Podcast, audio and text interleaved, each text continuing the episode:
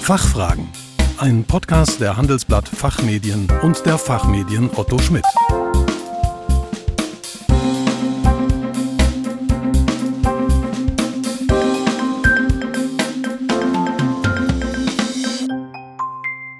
Herzlich willkommen zum Expertentalk der Fachfragen. Mein Name ist Kerstin Pferdmenges. Unser Thema heute die Bedeutung von Print in einer zunehmend digitalen Welt.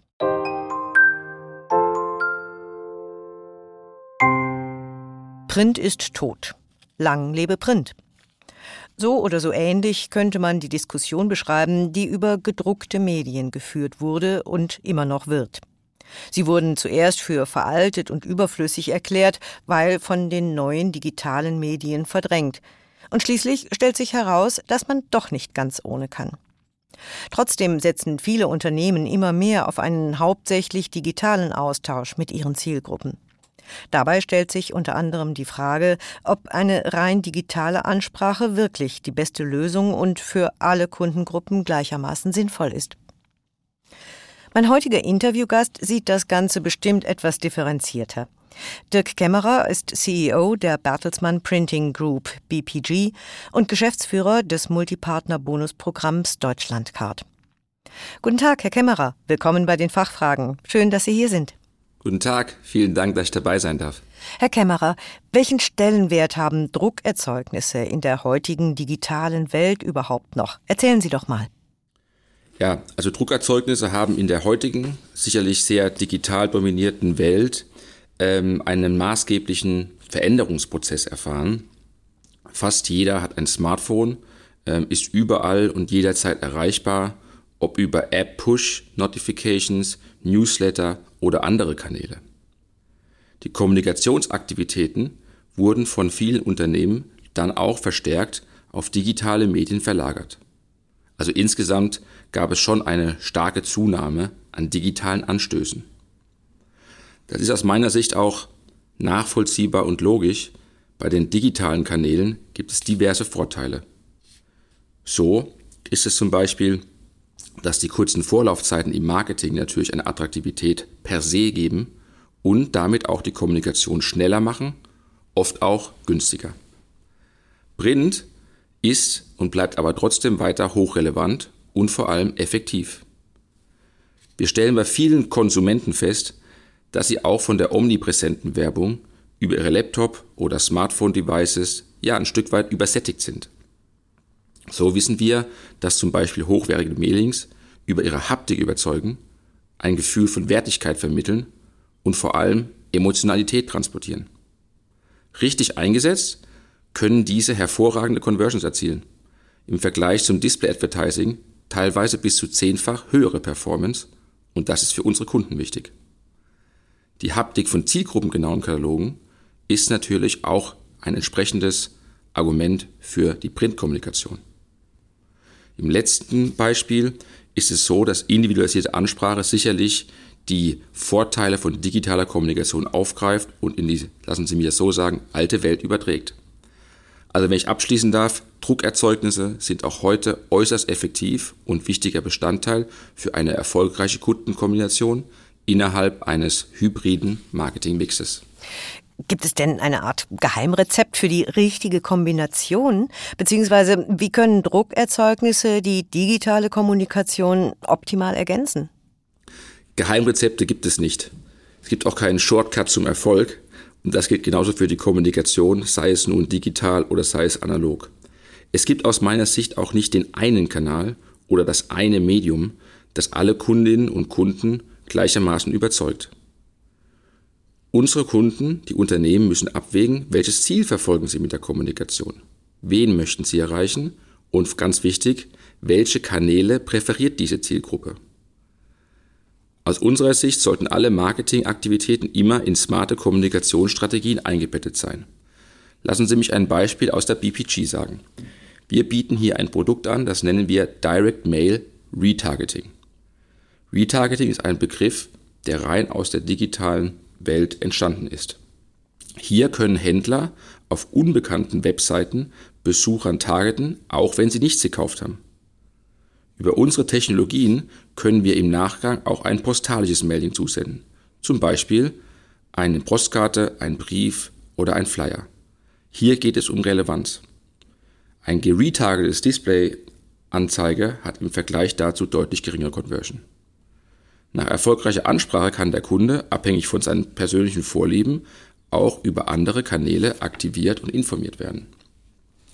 Ein weiteres Beispiel ist zum Beispiel bei der Deutschlandcard. Hier gelingt es uns hervorragend, die Verzahnung, die Push- und Pull-Kanäle analog und digital zu kombinieren. Zum Beispiel bei Printmailings, E-Mails oder Push-Kampagnen über unsere App.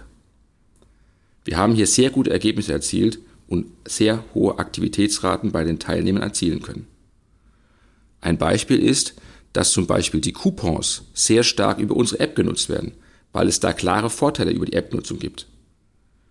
Wir nehmen immer den Kanal, für den es individuell bei einem Endkonsumenten mehr Sinn macht und sind hier natürlich auch in den letzten Jahren deutlich stärker gewachsen als in den Printkanälen. Parallel sind die Auflagen in den Printkanälen aber auch gewachsen. Also es ist nicht unbedingt die Frage entweder oder, sondern in welchem Fall, zu welchem Kunden, mit welcher Botschaft, über welchen Kanal. Und wohin wird der Trend in den nächsten Jahren gehen? Wagen Sie mal eine Prognose.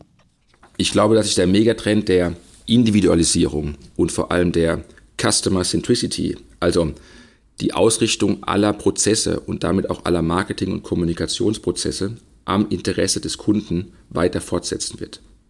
Und natürlich auch weiter fließende Übergänge zwischen Print- und Online-Medien. Der Kanal ist aus meiner Sicht nicht so entscheidend.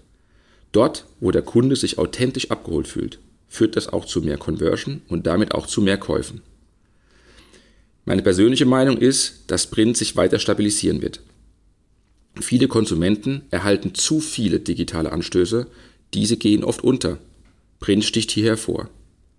Auch Online-Händler setzen wieder verstärkt auf Print.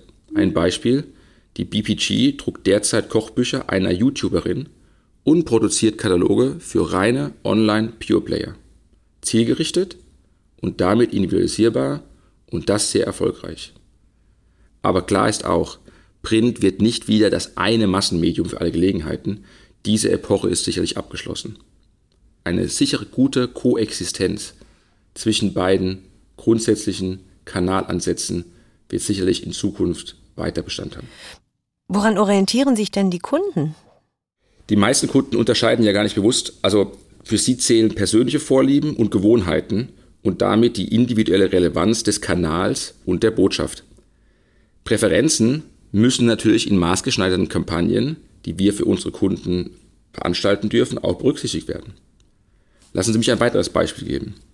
Ein Kunde, der hervorragend über Newsletter-Kampagnen aktiviert werden kann, wird vermutlich trotzdem nicht kaufen, wenn das Produkt oder das Angebot nicht zu ihm oder seiner derzeitigen Lebenssituation passt. Gleiches gilt auch für Konsumenten, die sich zwar für eine Produktgruppe interessieren, App-Push-Nachrichten aber zum Beispiel als absolut störend empfinden. In diesen Fällen wird die Kampagne ebenfalls eher schlecht performen. Aus meiner Sicht sind die Faktoren für eine erfolgreiche Kundenkommunikation die folgenden. Unternehmen müssen sich noch stärker mit ihren Kunden und deren Vorlieben auseinandersetzen. Für welche Produkte interessieren Sie sich? Welche Incentives aktivieren Sie? Und welche Kanäle nutzen Sie gerne? Unternehmen brauchen übergreifendes Kundenwissen. Das ist wichtiger denn je. Und je besser und aussagekräftiger die Datenbasis ist, desto gezielter können Sie die richtigen Konsumentengruppe auswählen und dann mit den relevanten Inhalten über den individual präferierten Kanal ansprechen. Das steigert, ob online oder digital, die Response- und Einlösequoten sowie die Effizienz. Als weiteren Vorteil, wenn man dieses Vorgehen entsprechend umsetzt und alle Daten entsprechend verwertet, daraus übergreifende Kanal- und Produkt-Consumer-Insights generiert und daraus die Action-Items ableitet, ist der Weg des Kanals oder die Präferenz des Kanals dann sicherlich nur noch die Exekution und nicht, ähm, ich sag mal, der Grund, warum Kunden äh, entsprechend konvertieren, sprich kaufen. Gibt es aus Ihrer Sicht denn Grenzen für die Digitalisierung, beziehungsweise gibt es Bereiche, in denen Print auch in den kommenden Jahren ganz unbestritten an der Spitze stehen wird? Also ich denke, dass, ähm, ich habe das glaube ich vorhin schon etwas äh, angedeutet, natürlich ist Print und die Dominanz von Print in der digitalen Welt sicherlich äh, äh nicht mehr, ich sag mal, zurückzuholen. Ähm, auch mein Leben ist hochgradig äh, digitalisiert. Es gibt so einige Grenzen, die werden aber dann individuell aus meiner Sicht äh, durch den Verbraucher definiert. Beispiel Bücher. Also als der erste E-Book-Reader auf den Markt kam, wurde das gedruckte Buch in den Kommentaren im Feuilleton feierlich zu Grabe getragen. Aber lediglich knapp 30 Prozent aller Romane werden auf digitalen Endgeräten gelesen.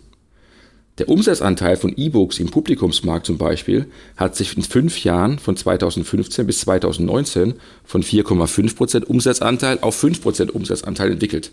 Da sieht man doch eher eine überschaubare Entwicklung.